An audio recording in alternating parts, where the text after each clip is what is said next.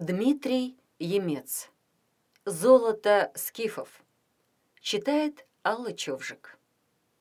Большинство наших криков на детей не имеет принципиального значения и связаны только с эмоциональной критикой неправильного использования предметов.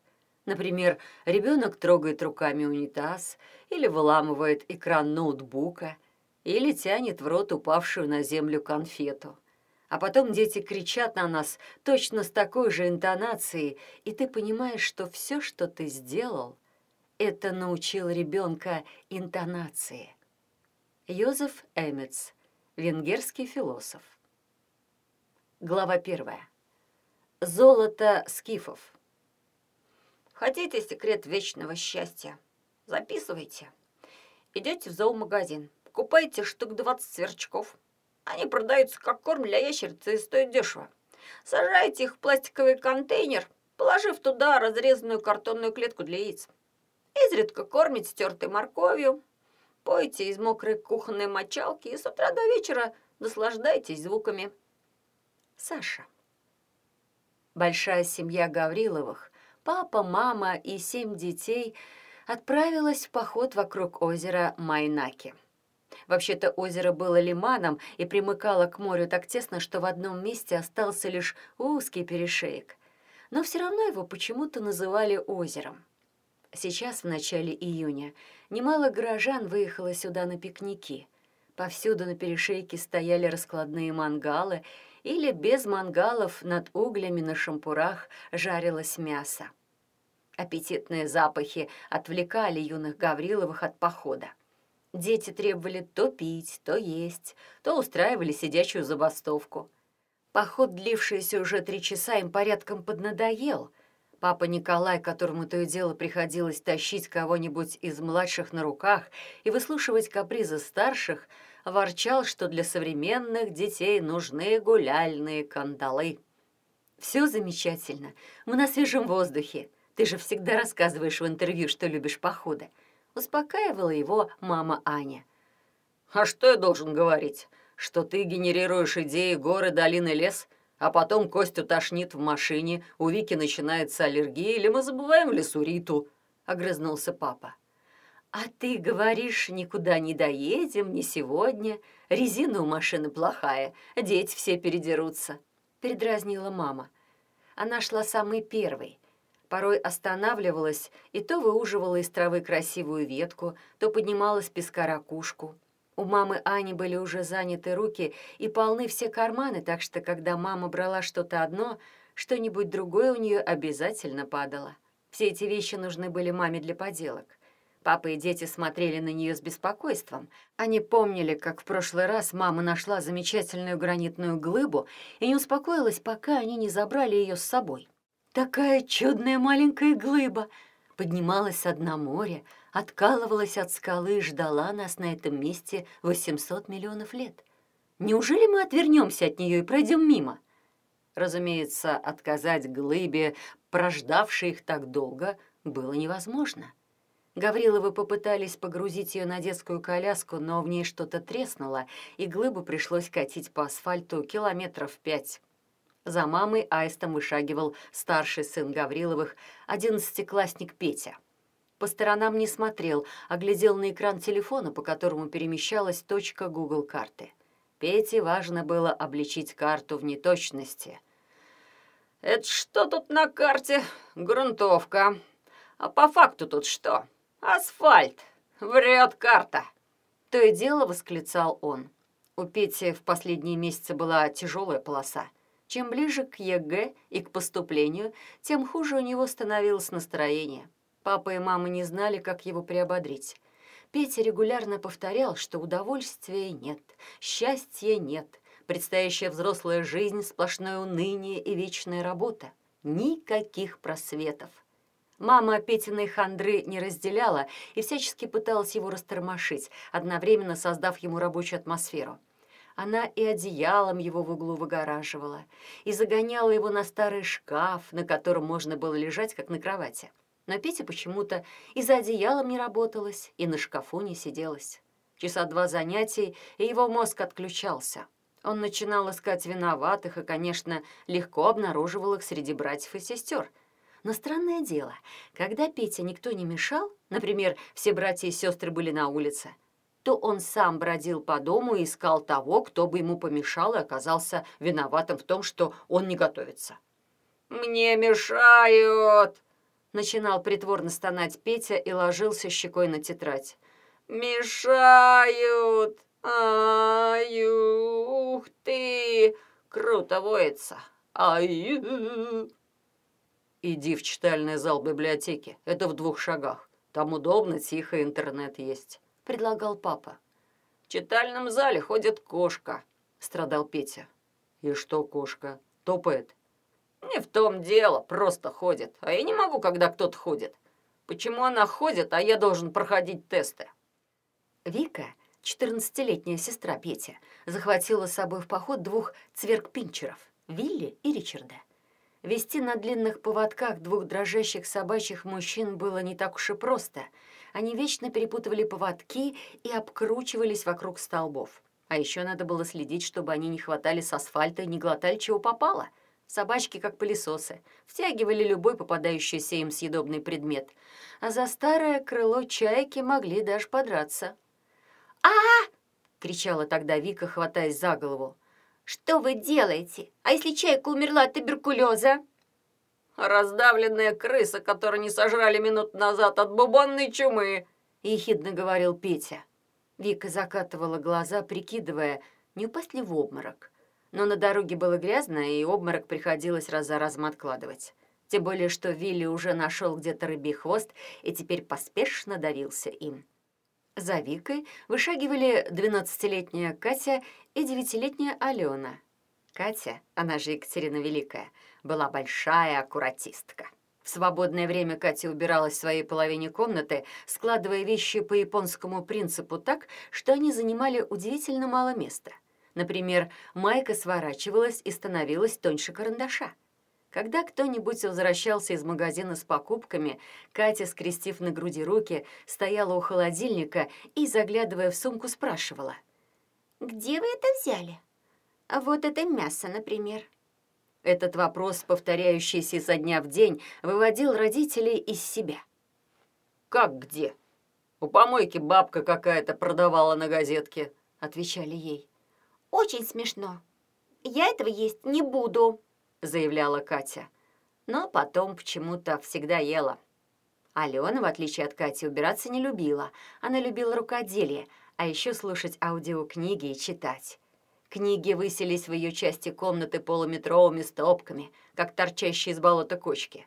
Вещи же лежали ковром, так что самый простой способ пройти по комнате, не наступая на них, было прошагать по стопкам книг.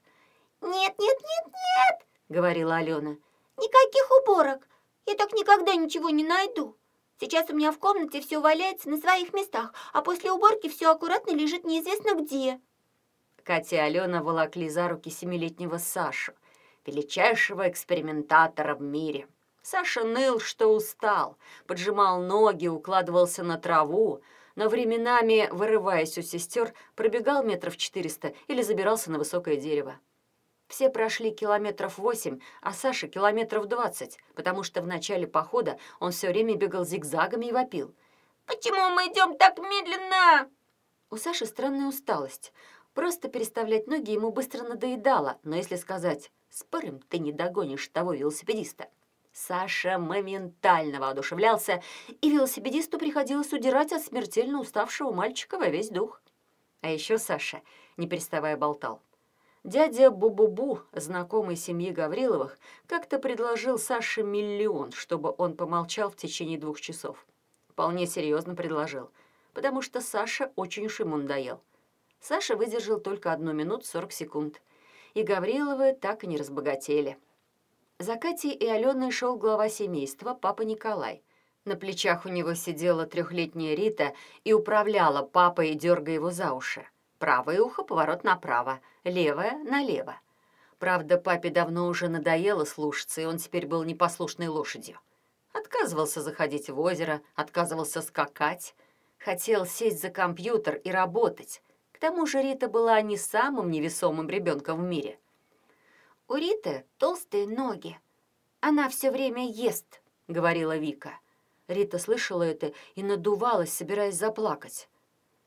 «У Риты лучшие круглые ножки в мире. У тебя такие же были?» Торопливо возражала мама. Вика с ужасом смотрела на свои ноги, похожие на две палочки от циркуля. Теперь волновалась уже она. «Неправда, у меня никогда не было толстых ног», — заявляла она. За папой и Ритой по перешейку короткими перебежками двигался пятилетний Костя. Он ловил бабочек и кузнечиков и сажал их в пластиковый контейнер с дырками, проделанными раскаленной вилкой. Все окна в доме Гавриловых были заставлены банками, в которых жили сверчки, богомолы, медведки, палочники, шипящие тараканы, майские жуки и многоножки. Все это было хозяйство Саши и Кости. Чтобы узнать, как за ними ухаживать, они целыми днями вбивали в компьютер что-нибудь вроде «выведение клопов и тараканов» и возмущались, потому что компьютер предлагал варианты, как от них избавиться, а Саша и Костя хотели выяснить, как их размножать. Тараканы, например, любили протертую морковку и влажную кухонную мочалку на блюдце, а иначе херели, и у них начинались проблемы с линьками – Вообще папа Гаврилов заметил, что детям больше нравятся мелкие предметы, чем крупные. Дети редко будут долго рассматривать что-нибудь крупное, например, слона или медведя, но готовы бесконечно разглядывать паука, гусеницу, муравья. Может, все дело в том, что в жизни слона сложно принимать какое-то участие. Слон изначально не твой, а вот над гусеницей ты полноправный владыка. Можно ждать, пока она куклится — или выяснять, какое у нее кормовое растение. Разумеется, лучше всего с помощью голосового поиска. Голосовым поиском компьютера Костя научился пользоваться месяца три назад. Он дожидался, пока от компьютера все отойдут, включал микрофон, набирал полную грудь воздуха, так что, казалось, сейчас он залетит, как воздушный шар, и громко-громко кричал. Хороший, суперский, бумажный, самый настоящий хороший самолет. Как его складывать? Нет, не такой, чтобы быстро летал, а чтобы долго летал. Не слушайте Сашу, что он вопит. Вот такой хороший самолет, и как размножать насекомых тоже. Перед тем, как выйти на перешеек, Гаврилы вышли степью. Степь была ровная, плоская, с бугорками сусликов, с частыми алыми вспышками маков по обочинам. По полю перекатывались седые волны ковыля. Они точно отделялись от поля и не имели никакой связи с землей. Под ковылем средним ярусом подрагивали маки. И внизу, неподвижный, важный, едва кланялся ветру клевер. К оврагу у озера жались пришедшие на водопой ивы. Встретилась в степи заблудившаяся карликовая сосна. Несколько раз горевшая вместе со степью, сосна была обожжена, но жива и росла наискось, тянулась к далеким горам. Рядом с сосной, ближе к тропинке, стоял серый крестик безымянной могилы.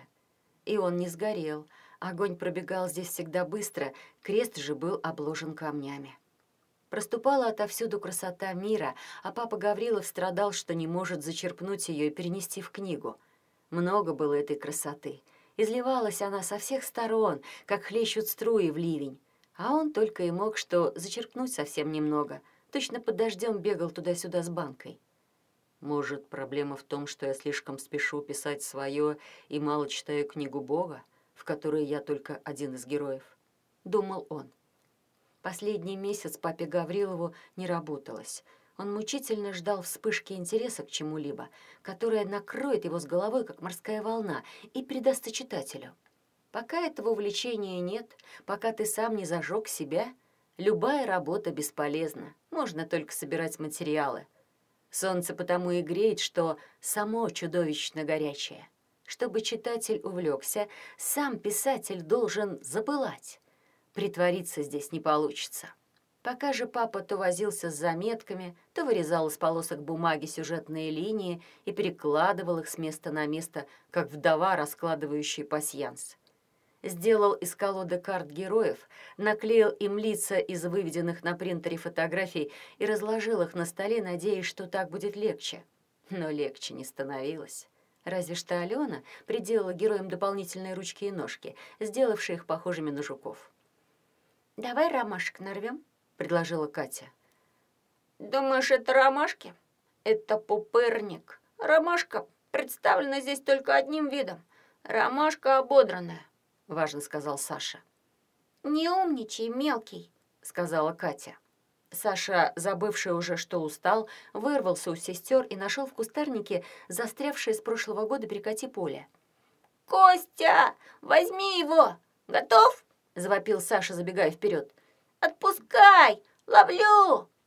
Костя отпустил. На несколько мгновений круглое перекати поле недоверчиво застыло, покачиваясь на месте, и вдруг, рванувшись, устремилась вперед. Вертелась, спешила, отрываясь от земли, подпрыгнув, пронеслось мимо Саши и скрылась в степи. Саша бросился догонять, да куда там. а, не поймал! Ты неправильно пустил!» Чуть не плача закричал он Косте. Они вышли к перешейку. На дорогу из камышей выпрыгнул волейбольный мяч. Саша, не раздумывая, схватил его. Вслед за мячом неизвестно откуда выскочил плотный мальчик. Ни слова не говоря, он сбил Сашу с ног и покатился с ним по траве. Все произошло мгновенно. Саша и мальчик катались по траве, а мяч преспокойно лежал, и на него садились мелкие мушки. «Кстати говоря, я собирался его вернуть», — пыхтя объяснял Саша, пытаясь положить мальчика на лопатки. Из кустарника вышел мужчина в плавках. Он весело, как хорошему знакомому, помахал рукой папе Гаврилову, подобрал мяч и пошел к мангалу. Его сын выпустил Сашу и, победно оглядываясь, устремился за родителем. Саша встал как ни в чем не бывало, отряхнулся. «Ну что, пошли дальше?» — спросил он. Плотный мальчик издали обернулся и показал Саше язык. «Не местная. Скорее всего, Сибирь или Северный Урал», — сказал Петя. «Откуда ты знаешь?» — спросила Катя. «Да это ж видно. Местные, чтобы снять куртку, ждут 30 градусов. А эти вот уже в 20 градусов голые бегают. И загорелые уже. Местные еще все белые». А если, например, женщина встала на отдыхе в 4 утра, до 6 утра уже выкупалась в море, до 7 все переделала, перестирала, до 10 сходила на 5 экскурсий и не знает, чем ей еще заняться, то это кто? — спросила мама Гаврилова. «Скорее всего, педагог. Если же она при этом еще называет себя ленивой, то библиотекарь», — мгновенно отозвался Петя. Папа Гаврилов заинтересовался. Наблюдательности Пете он доверял. А если рыжеволосая женщина перегородила единственный выезд из переулка и три минуты красит в машине губы, то откуда она? «Не знаю», — сказал Петя. «На номера машины надо было смотреть. А так, слишком мало сведений для постановки диагноза. Низкий рев заставил всех вскинуть головы. Поверхность озера задрожала. На небольшой высоте пронеслась двойка истребителей. Сегодня самолеты были видны во всех подробностях, а порой слышался лишь гул, доносящийся притом не из того места, где самолет находился. Это от того, что истребитель летел выше скорости звука. «Ну и чего они тут разлетались? Птицы распугали!» — заворчал Саша. Алена дернула его за руку. «Ноги не поджимай, мелочь. Хотят летать и летают. У тебя спросить забыли». «А почему обязательно надо мной? Нельзя в другом месте летать?» «Тут приграничная зона. Пока истребители летают, враги не нападут», — авторитетно объяснила Алена. «Нет», — возразил Саша. «Можно по-другому, чтобы не напали. Надо переименовать все населенные пункты в пограничной полосе. Назвать их так. Кто захватит, тот дурак. Поселок ненужный и так далее. Тогда ни один враг не нападет. «А вообще да», — признал Петя, представляя себе заголовки в интернете. Растеряв всю пехоту, неприятель занял поселок ненужный и с боями прорывается к городу. Кто захватит, тот дурак.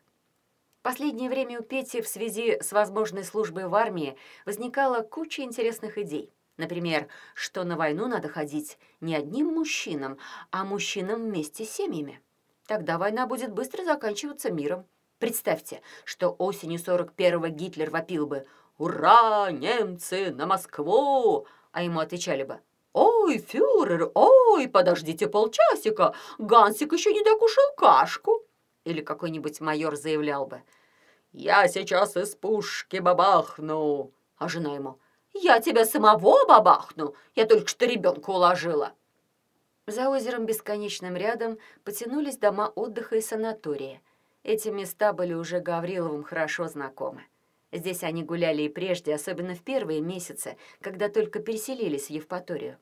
Тогда, бродя с младшими детьми по неизвестным еще улочкам и переулкам, папа Гаврилов населил город страшными существами. В люках жили призраки, на чердаках скелеты. Птицы на самом деле были превращенными душами исчезнувших отдыхающих, а памятники по ночам оживали. Сам папа быстро забывал, кого и где поселил, зато дети помнили и по городу шли всегда сложными петлями, обходя все люки, подозрительные чердаки и памятники. «Этот золотой краской покрашенный кто? Я боюсь, он мозг пьет», — пищал Костя. «Нет, мозг Ленин пьет, который на городской площади. И не пьет, а просто целует макушку, а мозг нечаянно выпивается», — возражал Саша. А золотой это Тарас Шевченко. Он бродит ночью, засовывает руки в окна и ощупывает кровати. Ищет детей. Но ничего с ними плохого не делает. Просто разбудит, скажет, чтобы хорошо себя вели, и идет дальше. Саша с поджатыми ногами, ехавший на сестрах, внезапно обнаружил, что на проводе у столба висит запутавшийся воздушный змей. И, разумеется, ему сразу захотелось взять его себе. Саша забыл о смертельной усталости и начал карабкаться на столб. «Не надо, шарахнет!» — забеспокоилась мама. «Не должно», — авторитетно заявил Петя. Змей за один провод запутался. Вот если бы за два провода и была бы проволока, тогда другое дело. Или, допустим, веревка змея мокрая и ноги на влажной земле, тогда... «Ты точно уверен?» — спросила мама. «Процентов на девяносто», — ответил Петя. «Ты же видела, что птицы на проводах сидят. И что? Живенькие, если другой провод не зацепит. Или второй вариант. Представим, что птица одной лапкой ухватится здесь, а другой через километр. Тогда ее убьют разницей потенциалов. Интересно, когда Саша сейчас на проводе руками повиснет, будет разница потенциалов или нет? Напуганная мама кинулась таскивать Сашу со столба, но он уже ухитрился подцепить змея палкой и с ним вместе обрушился на траву. Пока Саша, Костя и Рита разбирались, кому принадлежит змей, Катя обошла столб и увидела приклеенную афишу. Со 2 по 8 июня выставка «Золото скифов» с 10.00 до 19.00 ежедневно. Краеведческий музей. «О!» — сказала Катя. «Со вчерашнего дня выставка, а мы и не знали. Можно сказать, золото скифов теперь у нас в доме». Не у нас в доме, а через стену. И не золото скифов, а всего одна только скифская чаша», — возразил Петя. «Но зато и золото». «Это да. Здоровенная чаша и, говорят, красивая», — согласился Петя, и все Гавриловы задумались. Все-таки здорово, когда у тебя через стену, всего в каких-то нескольких шагах, стоит золотая чаша. Кровеческий музей располагался в особняке, который до революции принадлежал богатому доктору. Парадные двери особняка выходили на центральную улицу города. У дома было два входа. Один утопленный с лесенкой, а другой выступающий, и декоративные балконы скованы решеткой. На крыше же зубцы, как у крепостной стены. Со стороны переулка доктор пристроил вплотную к дому три невзрачных флигеля буквы «П», разбил их на отдельные закуточки, каждый со своим крохотным садиком, и сдавал в наем. Видимо, идея понастроить много-много коморок и пускать курортников была не так уж нова. Предприимчивые доктора конца XIX – начала XX века вполне уже ее освоили. После революции дом у доктора отобрали, и каждая коморка стала отдельной городской квартирой. Прежний дом Гавриловых, который они снимали, находился в другой части города, у вокзала. Однако сейчас туда на полтора месяца приехал сам хозяин с внучкой, ее мужем и правнучкой, и Гавриловы на время уступили дом ему. «Он заметит, что у него в подвале стало меньше банок с вареньем», — страдала Алена. Скорее уж он заметит, что мы пробили в стене еще одно окно и установили на втором этаже шкаф размером с нашу Вселенную в первые секунды после Большого взрыва. И сломали три стула, и лампу оторвали, и много чего еще», — сказала Катя. Мама Аня опасалась не столько самого старичка, которого считала добрым, сколько его беспокойной внучки. Внучка у старичка была очень правильная. Например, если в пособии по уходу за детьми было написано, что ребенок не должен проводить на открытом солнце больше двух минут, то после третьей минуты юная мама вызывала скорую. Если на нос младенцу садился комар, то он обязательно был малярийный. Его убивали всей семьей и тащили в платную лабораторию, откуда неделю спустя приходил утешительный ответ, что комар не опасен. Правда, к тому времени о комаре уже забывали, потому что обычно успевало произойти что-нибудь новенькое, столь же роковое. Ничего, я такая же была с Петей. Это от обилия сил. К пятому младенцу она придет к тому, что будет застирывать штаны прямо на детях и сушить их феном говорила мама Аня. Остаться под одной крышей с внучкой старичка она все же не решилась, хотя та и предлагала. Выгоднее было бы не отскребывать по золоту от иллюзий, что Гавриловы — люди приличные. Приличными же все люди бывают только на приличном расстоянии. При близком знакомстве обязательно начинаются трения. Должна ли мочалка лежать в раковине или у раковины? Можно ли оставлять на ночь кастрюли на плите — или, упаси небо, кто-нибудь из младших Гавриловых вздумает повертеть младенца в руках и поподбрасывать его к потолку, затеяв игру «в последний раз спасаю». Поэтому папа Гаврилов был отправлен снимать временное жилье и снял его в курортной зоне в бывшем доме доктора. Теперешнее жилище Гавриловых состояло из двух смежных комнат и кухни. Между комнатами была старинная маленькая печка с закрашенной дверцей – Отопление было газовое, и печку в последние сорок лет явно не топили, но Гавриловым ужасно хотелось растопить ее хотя бы разик и посмотреть, что будет. Правда, папа Гаврилов опасался, что ничего хорошего, потому что труба могла забиться или сама печь растрескаться. Мало ли что происходит с печами за полвека бездействия. Еще был крохотный садик, в котором стоял деревянный стол, обитый линолеумом. Под линолеумом обожали селиться жуки, личинки которых Саша и Костя выковыривали ножом.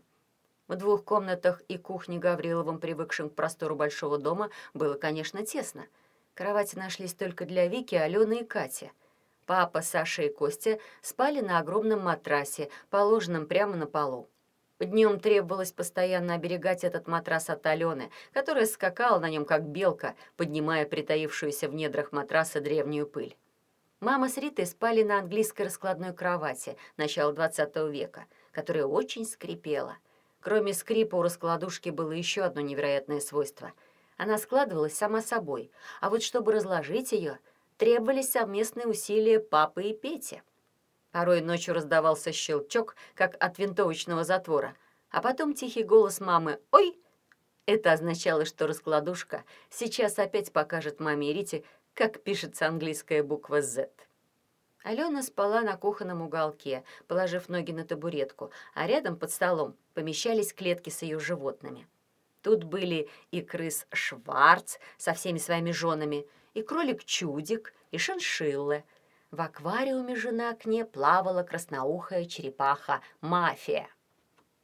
Пете места уже не хватило. Поначалу он пытался спать на полу, затем на двух сдвинутых письменных столах, но ему не понравилось, и он перебрался на улицу, повесив между деревьями гамак. В промежутках между санаториями начали встречаться магазины. При виде магазинов младшая часть семейства Гавриловых оживилась и затянула любимую песенку. «Купи, купи, купи, купи». Они могли тянуть ее часами, особенно Рита — если прислушаться, песенка отчетливо распадалась на «купи пику», «пику купи», «пику пику». Даже Алена поддалась общему настроению и начала требовать молочный шоколад с трубочкой. «Кому?» — спросил папа. «Мне, себе, Алене», — скороговоркой пояснила Алена, чтобы папа сбился со счета и выдал на троих. Бывали случаи, когда папа слушал рассеянно, и это прокатывало. «В курортной зоне все в два раза дороже», — засомневался папа. «Ладно, возьмите что-нибудь. Только пусть в магазин идут Алена и Катя, а мы здесь подождем. Магазинчик маленький, всем не втиснуться». «И я! Я тоже с ними!» — забился от нетерпения Саша. «Я буду обдуманно». «Нет уж, я тебя знаю. у тебя обдуманное хватание чего попало», сказала Катя и вместе с Аленой скрылась в магазине. Остальные, прилипнув к стеклам, остались снаружи. «Интересно, а я почему не пошла?» задумчиво произнесла Вика. «Ты двадцать минут будешь читать, что написано на продуктах мелкими буквами, и еще десять минут выбирать, какой кефир купить. Однопроцентный или два с половиной процента?» Передразнил Петя. «А ты купишь себе химическую вермишель и будешь ее грызть, запивая соевым соусом из бутылки. Ну и травись, мне не жалко», — огрызнулась Вика. Наконец, Алена и Катя появились из магазина с купленными на всех разноцветными пончиками. Ядовитая окраска пончиков навела Вику на мысль, что тут были использованы совсем ядреные красители. «Я этого есть не буду», — сказала она, но тотчас, увидев, сколько рук сразу потянулось к ее пончику, схватила его и отбежала в сторону. Навстречу им по набережной двигалась экскурсия. Впереди группы бежала бодрая дама. За ней разбредшимся стадом плелись дети. Все они были одеты по-своему, но с одинаковыми желтыми платками на шеях, что означало их принадлежность к одному лагерю. Костя и Рита намертво вцепились в папу. Костя даже зажмурился. Он опасался групп школьников. Петя как-то сказал ему, что в детские лагеря захватывают всех детей подряд, и что если вожатый успеет повязать на шею ребенку платок, то это все, финал. Потом уже не отпустят. Бодрая экскурсоводша, не оглядываясь и не смущаясь тем, что до ближайшего школьника метров десять, отчетливо рассказывала сама себе. «Наш город — город-курорт, известен целебным воздухом и целебными грязями. А теперь обратите внимание на море. Какого оно цвета?» Вопрос про море был обращен к Кате, которая оказалась к ней ближе, чем ее собственная группа. «Синего», — сказала Катя, чтобы порадовать тетеньку. Разумеется, Катя, как будущий художник, знала, что море бывает какого угодно цвета, кроме синего. «А почему называется черным?» — спросила экскурсоводша. «Чтоб враги не догадались. Кто захватил, тот ку-ку», — выпалила Алена, чтобы подеть Сашу. Экскурсоводша посмотрела на нее с тревогой. «В бурю море черное», — опять пришла на выручку Катя. «Правильно, девочка. А еще греки называли его Русским морем, а наши предки называли его Греческим морем». «Ясное дело, это как с рыжим тараканом», — авторитетно заявил Саша. «Немцы называют таракан русский таракан, а мы называем его прусак. Они думают, это мы им занесли таракана, а мы думаем, они. А на самом деле таракан расселился из-за изменения климата». «Молодцы, детки!» — похвалила экскурсоводша. «Вы не из нашего лагеря? Почему вы без платков? Вам повязать?» донеслось откуда-то из-за папиных штанин. Это был Костя, решивший, что это все. Конец. Папа Гаврилов любил старый город, особенно в приморской его части. Когда он гулял здесь, то гладил старые дома, как котят, проводил подушечками пальцев по бугристым камням, старался запомнить их, чтобы можно было отличать дома на ощупь, завязанными глазами. Гладил дома и думал о том, что рук, которые вырубали эти камни в карьерах, пилили, привозили, строили, резали по камню и дереву, ковали балконные решетки, давно уже нет. Но кажется, будто эти люди все еще здесь, и оттого кажутся живыми старые дома, умноженные на душу Создателя. Вот пальцы скользят по забору, Ага, понятно. На него пошел самый дешевый ракушечник. С трещинками, со сколами, пористый. Этот без штукатурки не сможет. Насосет влаги. Из него обычно строят всякие сыроюшки, одноэтажные бараки. Со временем он идет буграми, отслаивается, цветет, тут же высыхает на солнце, и длинный дом кажется линяющим змеем. А вот эти тяжелые, почти белые, гладкие, точно вновь ставшие единой скалой камни из каменоломен в Инкермане, за монастырем. Трогать их приятно. Они весомы, прочны, отблескивают на солнце. Сейчас каменоломни иссякли, на их месте озеро. А когда-то все лучшие дома и дворцы Крыма возводились из них. Инкерманский камень так хорош, что его не штукатурят. Сам себе украшение — А этот ракушечник уже другой по оттенку, чуть более пористый, но тоже местный, с морского дна вместе с Крымом вздыбившийся. У моря из него построен Илинский храм. В стене храма узкая рана от удара снаряда в Первую мировую войну, когда подошел к пристани турецкий броненосец, обстрелял город и на полных парах ушел в море. И так крепок камень, что выстоял храм, только щербина осталась. Рядом с храмом гимназия из похожего серо-желтого камня. Одна из стен ее, обращенная к городской площади, вся покрыта оспинами от пулеметных и винтовочных пуль. И тоже стоит себе. Ни одна пуля не пронизала камень и на треть его толщины. А ведь, казалось бы, просто раковины моллюсков, известняк и песок. Трогают туристы пулевые шрамы, засовывают в них мизинцы и карандаши. Это уже со Второй войны, во время трагической высадки русского десанта. Вначале десант, выгрузившийся с подошедших к молу кораблей, выбил из города фашистский гарнизон, но вскоре подтянутые городу немецкие части после тяжелого боя одолели и уничтожили десант. Даже раненых десантников добивали фашисты в городской больнице, где сейчас роддом а вместе с ними расстреляли санитаров и врачей. Обещанное же подкрепление десантникам не послали. Помешал шторм. Папа Гаврилов учился считывать язык старых городов. Вот это, например. Что за закрашенный металлический выступ в кольце, похожий на одинокий зуб в распахнутом рту великана? Петля от ворот? Нет. К этому кольцу привязывали лошадей, Папа Гаврилов показал кольцо Алене. Алена кивнула и посмотрела под ноги на старую брусчатку. В двух соседних камнях след неглубокой, но отчетливой борозды, ведущей к воротам. «А вот и доказательство», — сказала Алена, и они с папой важно кивнули друг другу. Сюда, к арке, ведущей в старый двор. Год за годом приезжал водовоз с тяжелой бочкой. Пока он носил и черпал воду, не бросать же лошадь непривязанной. Отсюда и кольцо. Полчаса спустя Гавриловы добрались до докторского дома. Вдоль стены Краеведческого музея тянулся длинный хвост очереди. Очередь загибалась даже за одну из двух больших корабельных пушек, соблазнительно целящихся прямо в санаторий напротив. У входа в музей стояли двое полицейских.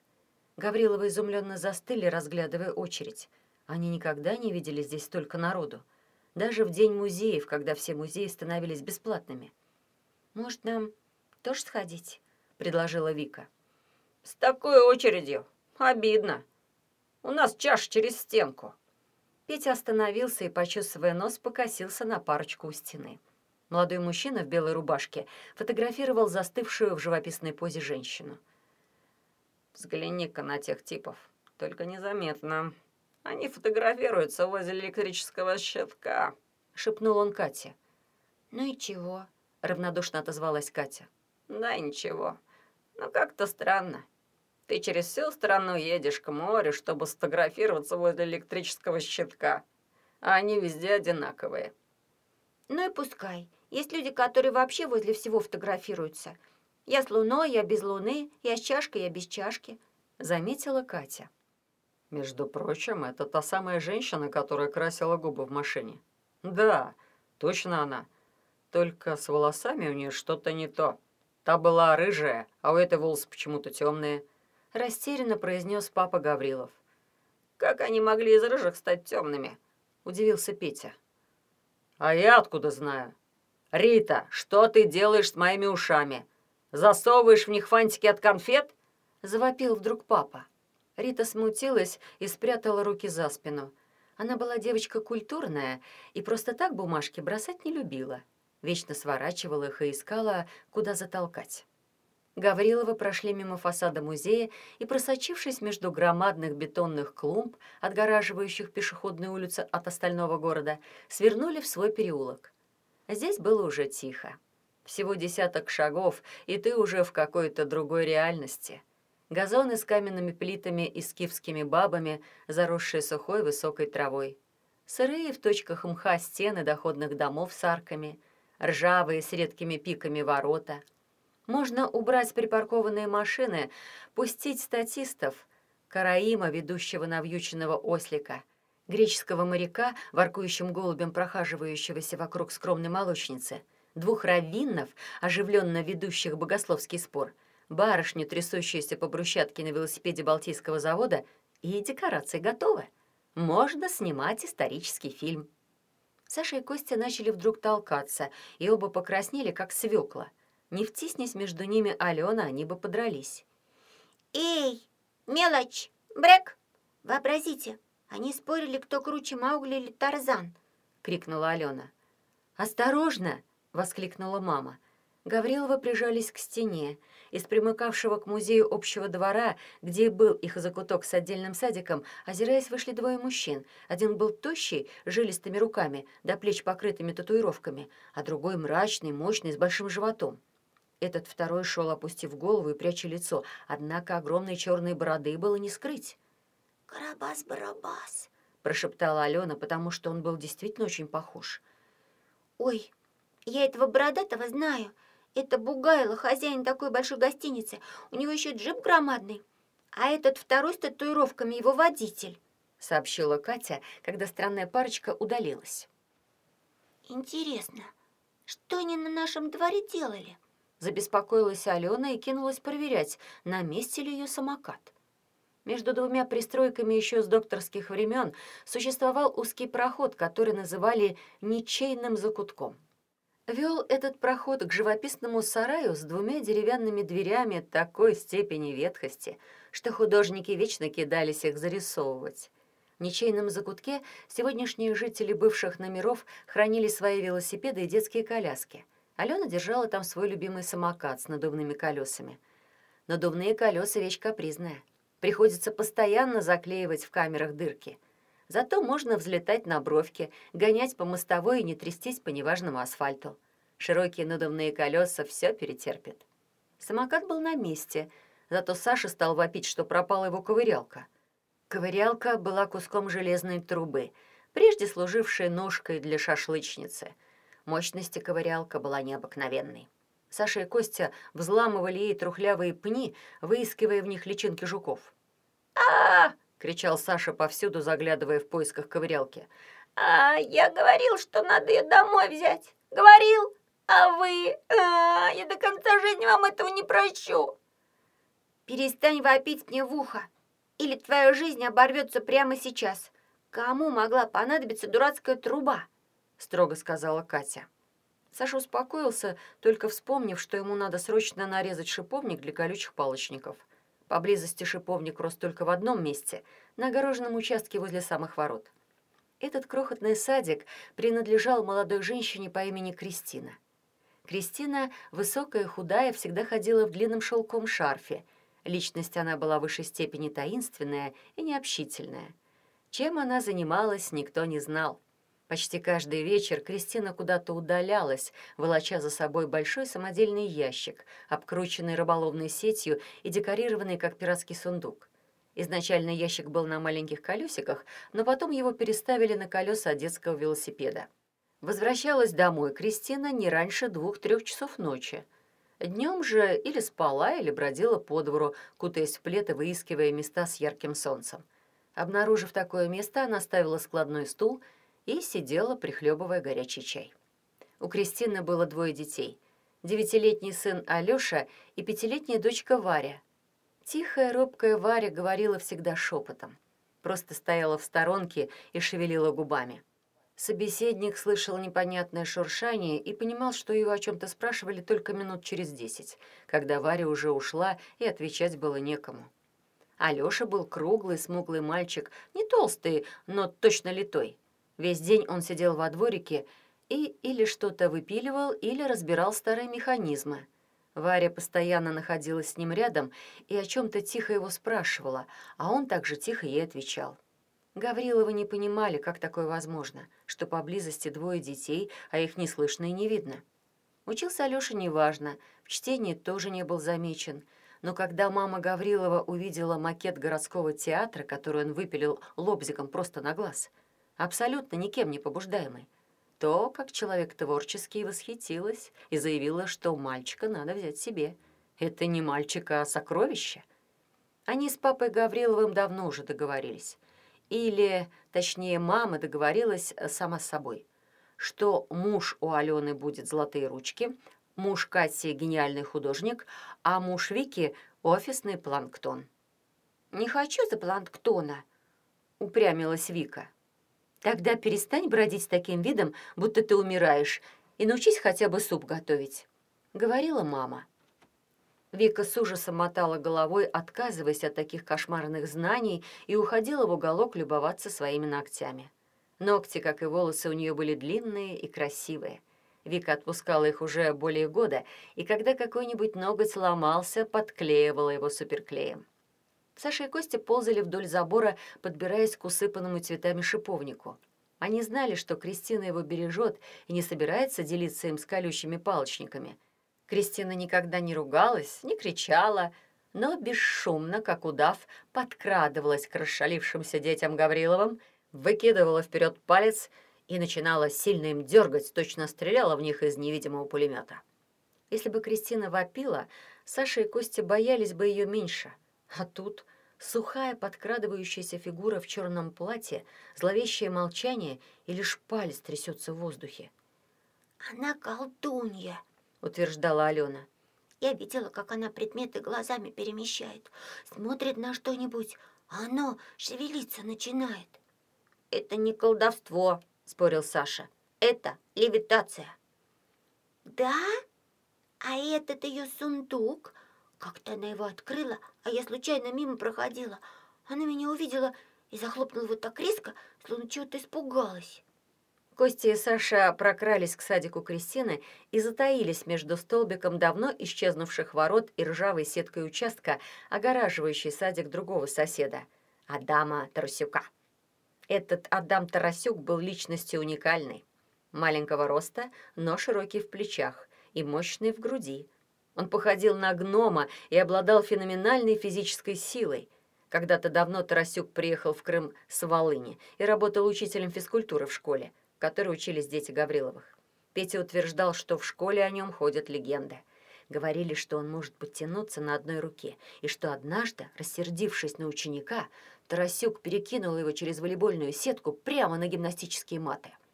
Просовывая руку за сетку и срезая ножницами молодой побег шиповника, Саша развивал теорию, что Бог сотворил Адама и Еву голыми, чтобы они не тратили природные ресурсы. «Чтобы была рециркуляция. Понимаешь?» — говорил он. Костя важно кивал. Последние полгода Саша ходил в биологический кружок, и все мысли у него были сугубо биологические. На срезанной ветке шиповника оказалась гусеница. «Черноточечная моль?» — авторитетно спросил Костя. «Ха! И где у нее черные точки? Ты только свою моль знаешь. И потом, разве моль кормовое растение шиповник?» заявил Саша. Посадив гусеницу на руку, он стал представлять, как она окуклится, из нее вырастет самец-бабочка. «Прости, жучок, у меня нет времени с тобой разговаривать», — скажет самец-бабочка. «Я живу всего один день, поэтому мне нужно быстренько размножиться». «А мне что делать?» — спросит жучок. «А ты ползай по дереву туда-сюда, туда-сюда. Если маскировочная окраска у тебя плохая, тебя сожрут». А если хорошая, тебе надо занять кормовую территорию и охранять ее. Тогда к тебе прилетит самка. До свидания, жучок. Все это Саша произнес по ножницами отстригая шиповник. Рядом с ним ойкал Костя, уколовший палец о колючки.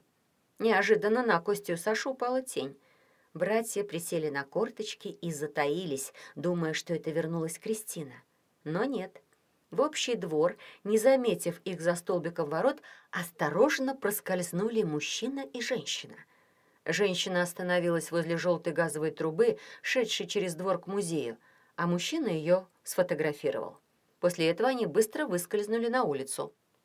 Радуясь, что это оказалась не Кристина, Костя и Саша вернулись домой и стали кормить палочников. Рита рвалась смотреть, как палочников достают из банки, и добрые братья разрешили ей, только перед этим примотали ее скотчем к стулу.